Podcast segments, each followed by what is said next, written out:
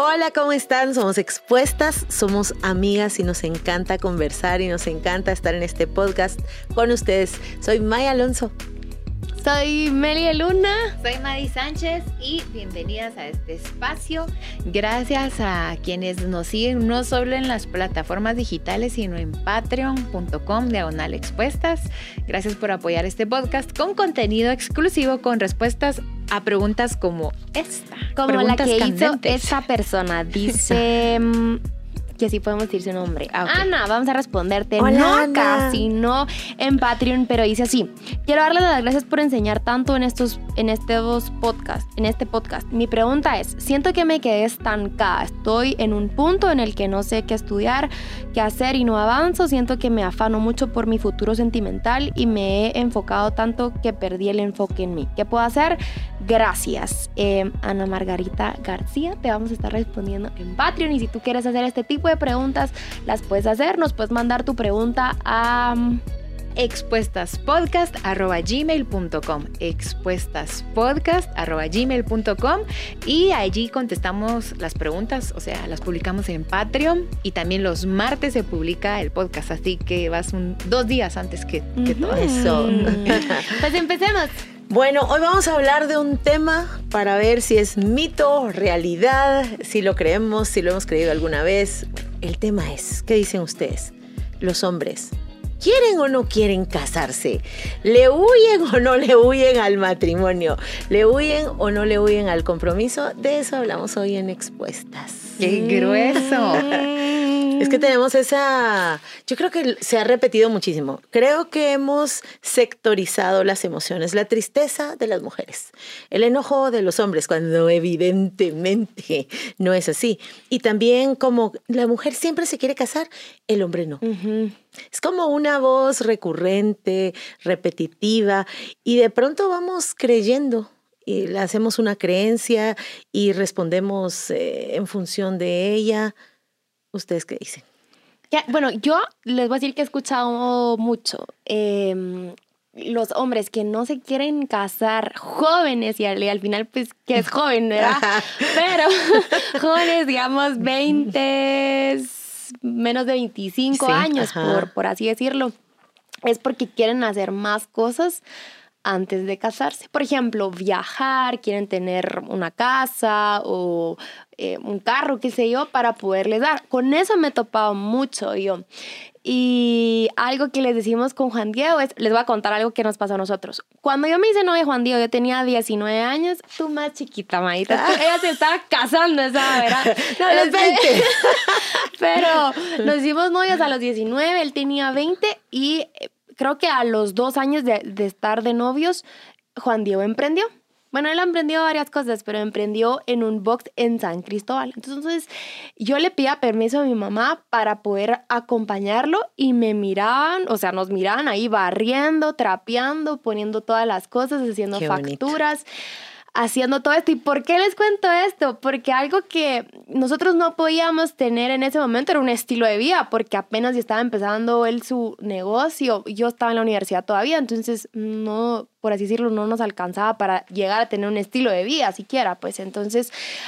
A, pesar de que los dos sabíamos de que nos teníamos que acoplar a lo que íbamos a poder, pero en ese momento ni siquiera había algo, ¿verdad? Entonces, este, algo que le, que le, que aconsejamos mucho a Juan Diego es que si ya sabes que esa persona, Dios, nos hizo a nosotras para hacer una ayuda. Entonces, Juan Diego dice, ¿para qué te vas a esperar 10 años si juntos son un equipo? O sea, qué excelente que desde chiquito, ¿verdad? O desde antes de los 25 años hayas encontrado a una mujer o hayas encontrado a tu equipo y si sos mujer a, alguien como equipo con el que vas a poder hacer tantas cosas sin necesidad de esperar a casarse para entonces decirte, ah, va, ya tenés todo esto y que no les haya costado a los dos. Qué bonito es saber de que desde que pues soy novia Juan Diego he aportado a y no solo él, yo a él, sino él a mí también. Pero desde, desde novios, pues, ¿verdad? Después ya pudimos eh, que llegar a, un, a tener un estilo de vida y ya nos pudimos casar. Pero con eso me topaba mucho, con que voy a esperar o no me quiero casar porque eh, quiero todas estas cosas antes de. Mm. No sé con qué te has topado tú, Flower. Esto iba de pensar y pensar, pero yo creo que sí y responde a algo que se ha introducido en nuestra cultura muy fuerte y es el materialismo. Entonces, yo creo que sí, los hombres se resisten a casarse comparado a unos 10 o 15 años eh, que antes. Y mm, atiende al materialismo. Ahora, quiero, quiero explicar por qué. Comparado a 10 años. Comparado. Porque, pues, este... Mm, yo creo que antes se daba más la conducta cultural que cuando alguien se casaba se iba a vivir con los papás. Y era como un tiempo de, de, separarse y así. Obviamente no estoy generalizando, pero eran conductas sociales como más comunes, podríamos decir. Pero de ahí mucho que viene el consejo de no te vayas a vivir con los papás de él o con los papás de ella, porque chan chan y el conflicto, no sé qué. Entonces, natural lo que tú decís, Meli, que, la pareja quiera prepararse para tener no solo un estilo de vida, sino como cierta seguridad para, para iniciar. Un poco eso, un poco también la tergiversación del concepto de la soltería, que hombre casado ya lo atraparon y pobre de él, ¿verdad? Yo creo que son como construcciones de cómo la sociedad se ha conducido últimamente y muchos relacionados como con, con materialismo y también como el concepto de, de soltería el concepto que se le quiere asignar también al matrimonio, desde el entretenimiento, desde la música, que el matrimonio ya te, ya te fregaste pues si te casaste. Entonces sí, creo que poco a poco estas formas de pensar van permeando, despacito en la cabeza de los hombres, de las mujeres, van permeando, van permeando. Y no nos damos cuenta en qué momento terminamos pensando como pensamos. Y probablemente el pensamiento es... Em, no, no quiero casarme o quiero esperar más tiempo, o quiero estar más listo, quiero tenerlo todo, o el estilo de vida que es como tan, tan relativo, pero yo sí creo que sí es una realidad. Y también aplaudo, porque no se puede generalizar, a los hombres y, y, parejas que con todo y todo dicen, démoslo, aquí está George, que se casó súper jovencito, Juan Diego también. Este, o sea, hay gente que se, el que se casó. de Maya también.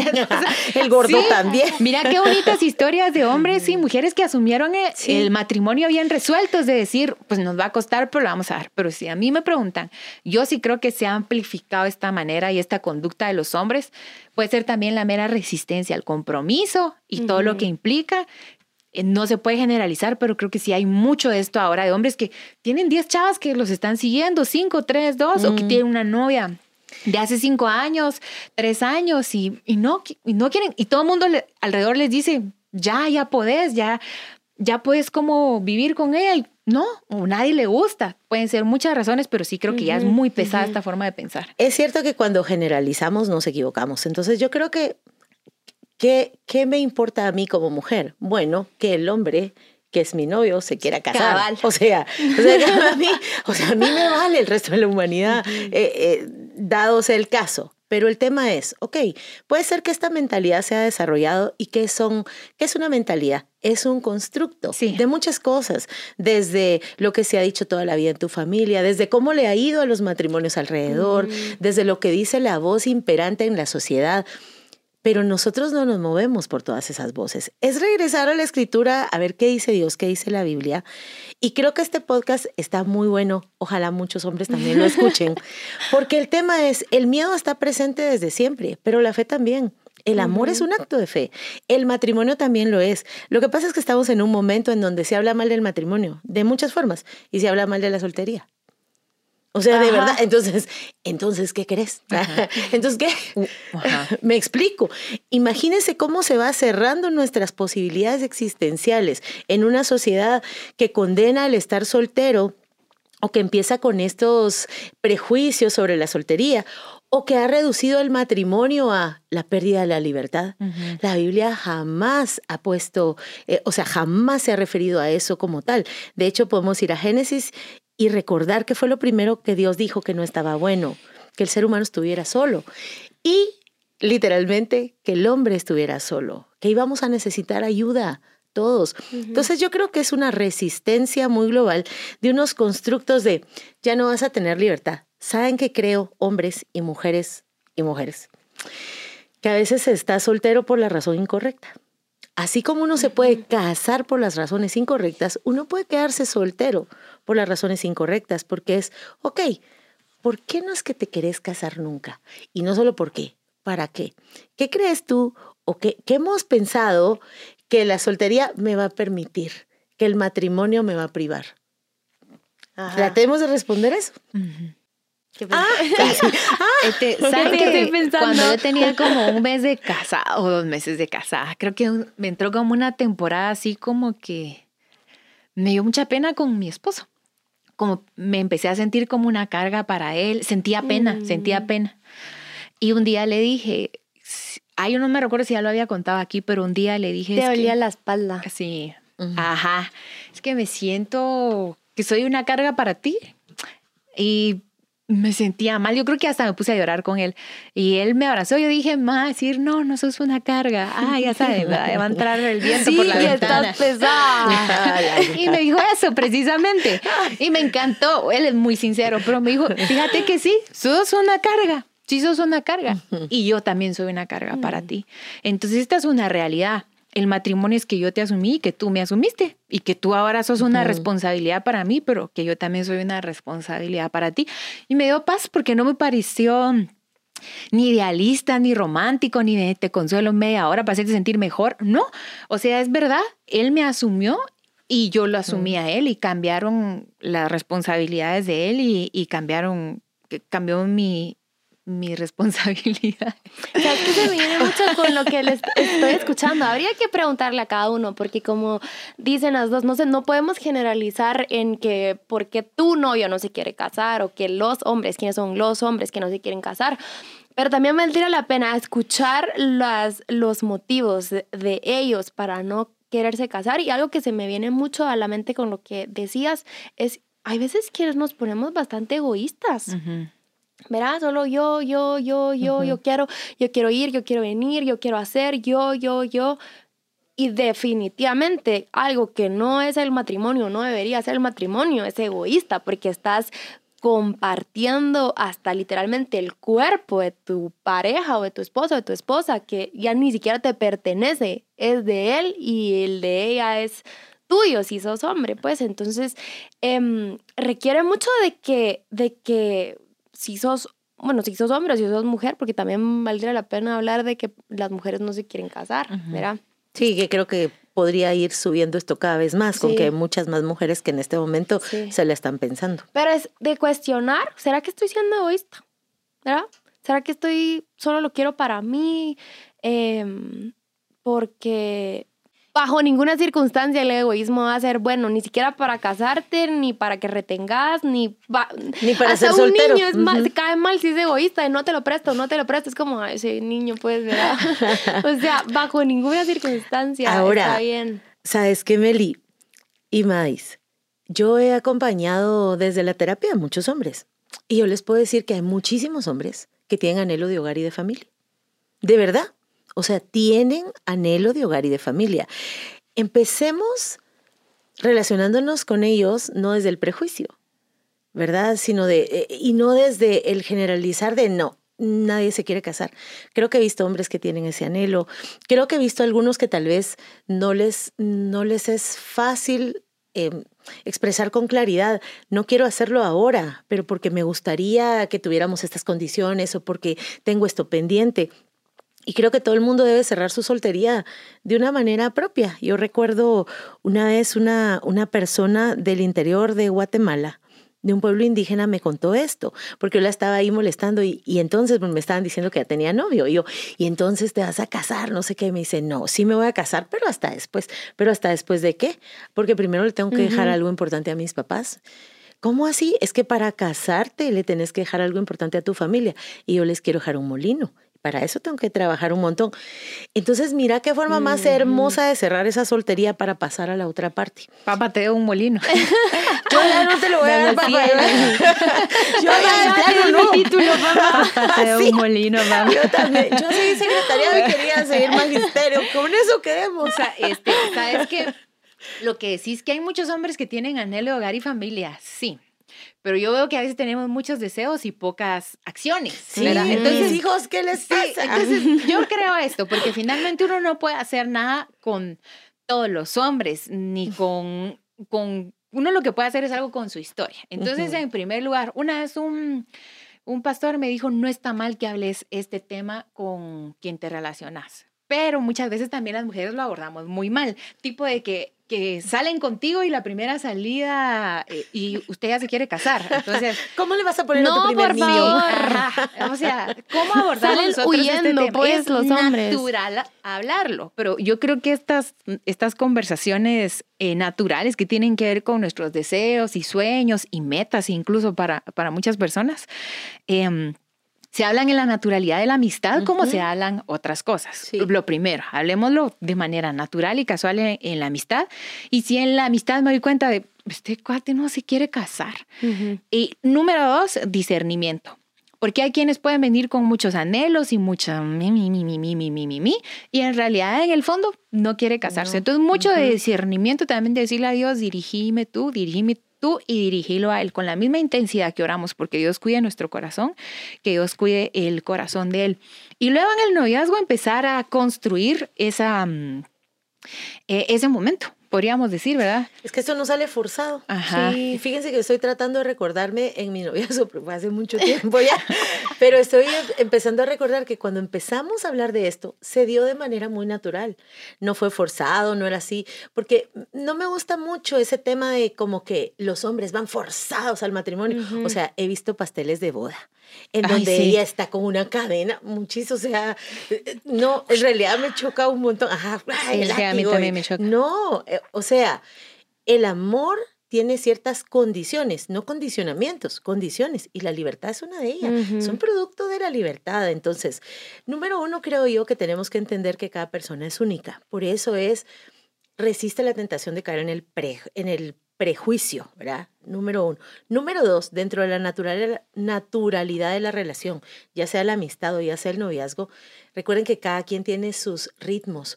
El asunto que yo veo es cuando los ritmos son diferentes y se reúne la prisa de uno y la no prisa del otro. Ahí es donde empieza a haber problema, pero es válido.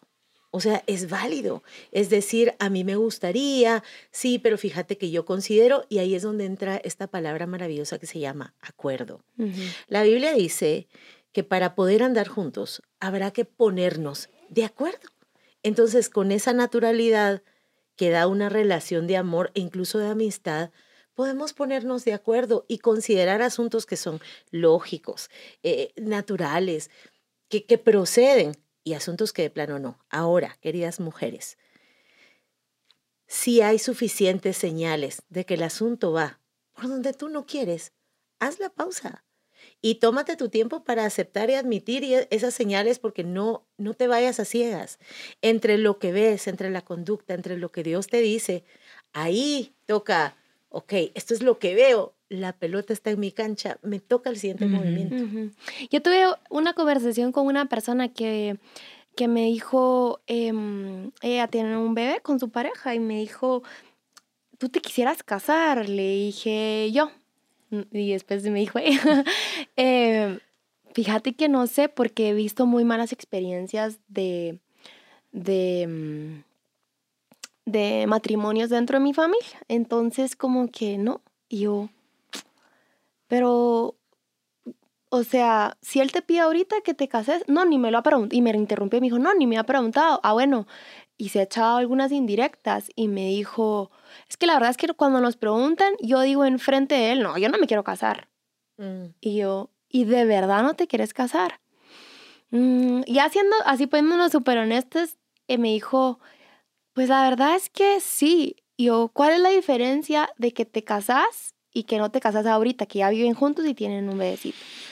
Y me dijo, que puedo agarrar mis cosas y me puedo ir. Ujú. Este, y, y de casada, eh, pues no, porque ya estoy casada. Y yo, mira, problemas de que te dan ganas de, de, de agarrar tus cosas y irte, estoy segura que ya las has tenido ahorita siendo novios y no estando casados, pues, y no lo has hecho, no, no lo he hecho, ah, va. Entonces, ¿sabes qué es la diferencia entre casarte? Le es que haces un pacto delante de Dios. Y no te estoy diciendo que Dios no te está bendiciendo porque tú no estás casada. Dios es tan misericordioso que aún así Él decide bendecirnos. Pero hay un pacto que tú haces delante de Dios y que mejor que eso, pues, que el pacto que haces delante de Dios y la promesa que haces delante de Dios.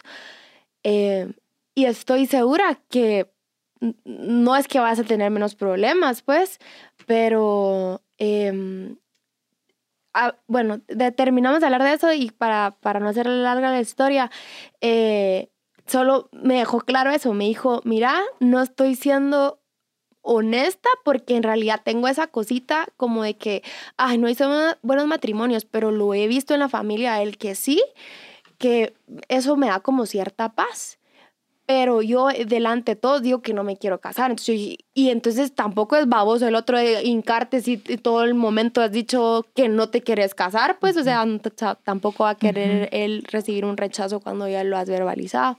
Entonces ahí quedó la, no se han casado, ahí quedó la cuestión, pero...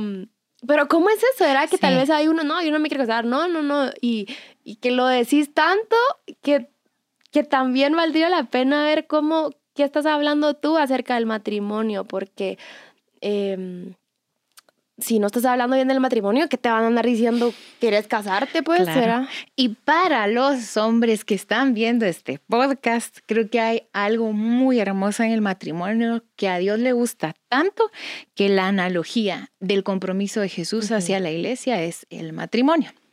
Segundo, cuando nosotros nos casamos, una amiga nos dijo que los judíos aman mucho el matrimonio y que bendicen a las parejas jóvenes con regalos, con ayuda económica, de tal manera que ellos tengan un buen inicio eh, sólido. Y, y ella nos dijo, van a recibir mucha bendición porque Dios ama a los matrimonios. Y así fue. Yo creo que cualquier matrimonio puede testificar que ese acto de fe trae frutos de fe y que la provisión siempre está.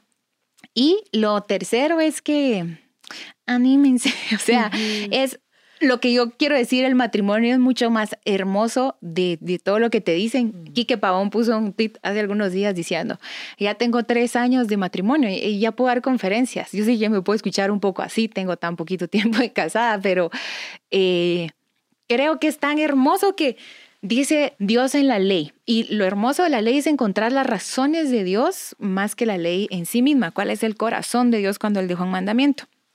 Y respecto a los recién casados, dice que el hombre recién casado no va a la guerra. Lo cuida ir a la guerra y lo cuida un año de trabajo. Es decir, la luna de miel de ellos era de un, año. Yo cuando me casé le decía a él, este año yo le pido a Dios de gracia y de favor, como que no nos mande a la guerra. Y, y así, así, así. Mm. Entonces, sí, entonces Sí, Dios tiene favor de la gente que hace el acto de fe de este pacto, que no es solo con el otra persona, sino con Dios. Vívanlo con, con fe y, confianza. Y mujeres, pídanle a Dios, Dios dirigime a coincidir con un hombre así. Todos estos mm, trastornos, lo voy a decir porque desde algún momento también las ciencias de la conducta lo llaman así, tienen que ver con una sola emoción, miedo. Miedo al compromiso, miedo a la pérdida de la libertad, seas hombre o mujer, es un tema de miedo y el perfecto amor de Dios echa fuera el temor. Y la fe es la única certeza que necesitamos. O sea, ese mismo, e, ese mismo paso de fe vas a tener que hacer para seguir una carrera universitaria, para, para, para emprender una empresa. Es decir, el miedo está presente en la vida. Sí, ahí está. Pero por eso esto es un paso de fe. Y mujeres, hay que ver. Hay que ver porque si tú vas hacia un lado, dile a Dios, háblale de cuáles son tus anhelos y pídele que te guíe a esa historia que Él tiene para ti. A mí me gusta mucho recordarme que Dios es el que guía mi destino, que Él es mi destino y que hay un salmo que incluso dice que Él sustenta hasta mi suerte. Así que ahí está, siéntete confiada y segura en Él y pilas con las señales. Bueno, esto fue Expuestas, esperamos que te haya funcionado este episodio. Eh, recuerda que si quieres hacernos una pregunta específicamente mm, específica que puedes hacerla a través de Patreon y la puedes mandar a expuestaspodcast.com ahí te la vamos a estar contestando y muchísimas gracias a todas las que ya se inscribieron. Nos vemos el próximo jueves y las de Patreon el próximo martes. Chao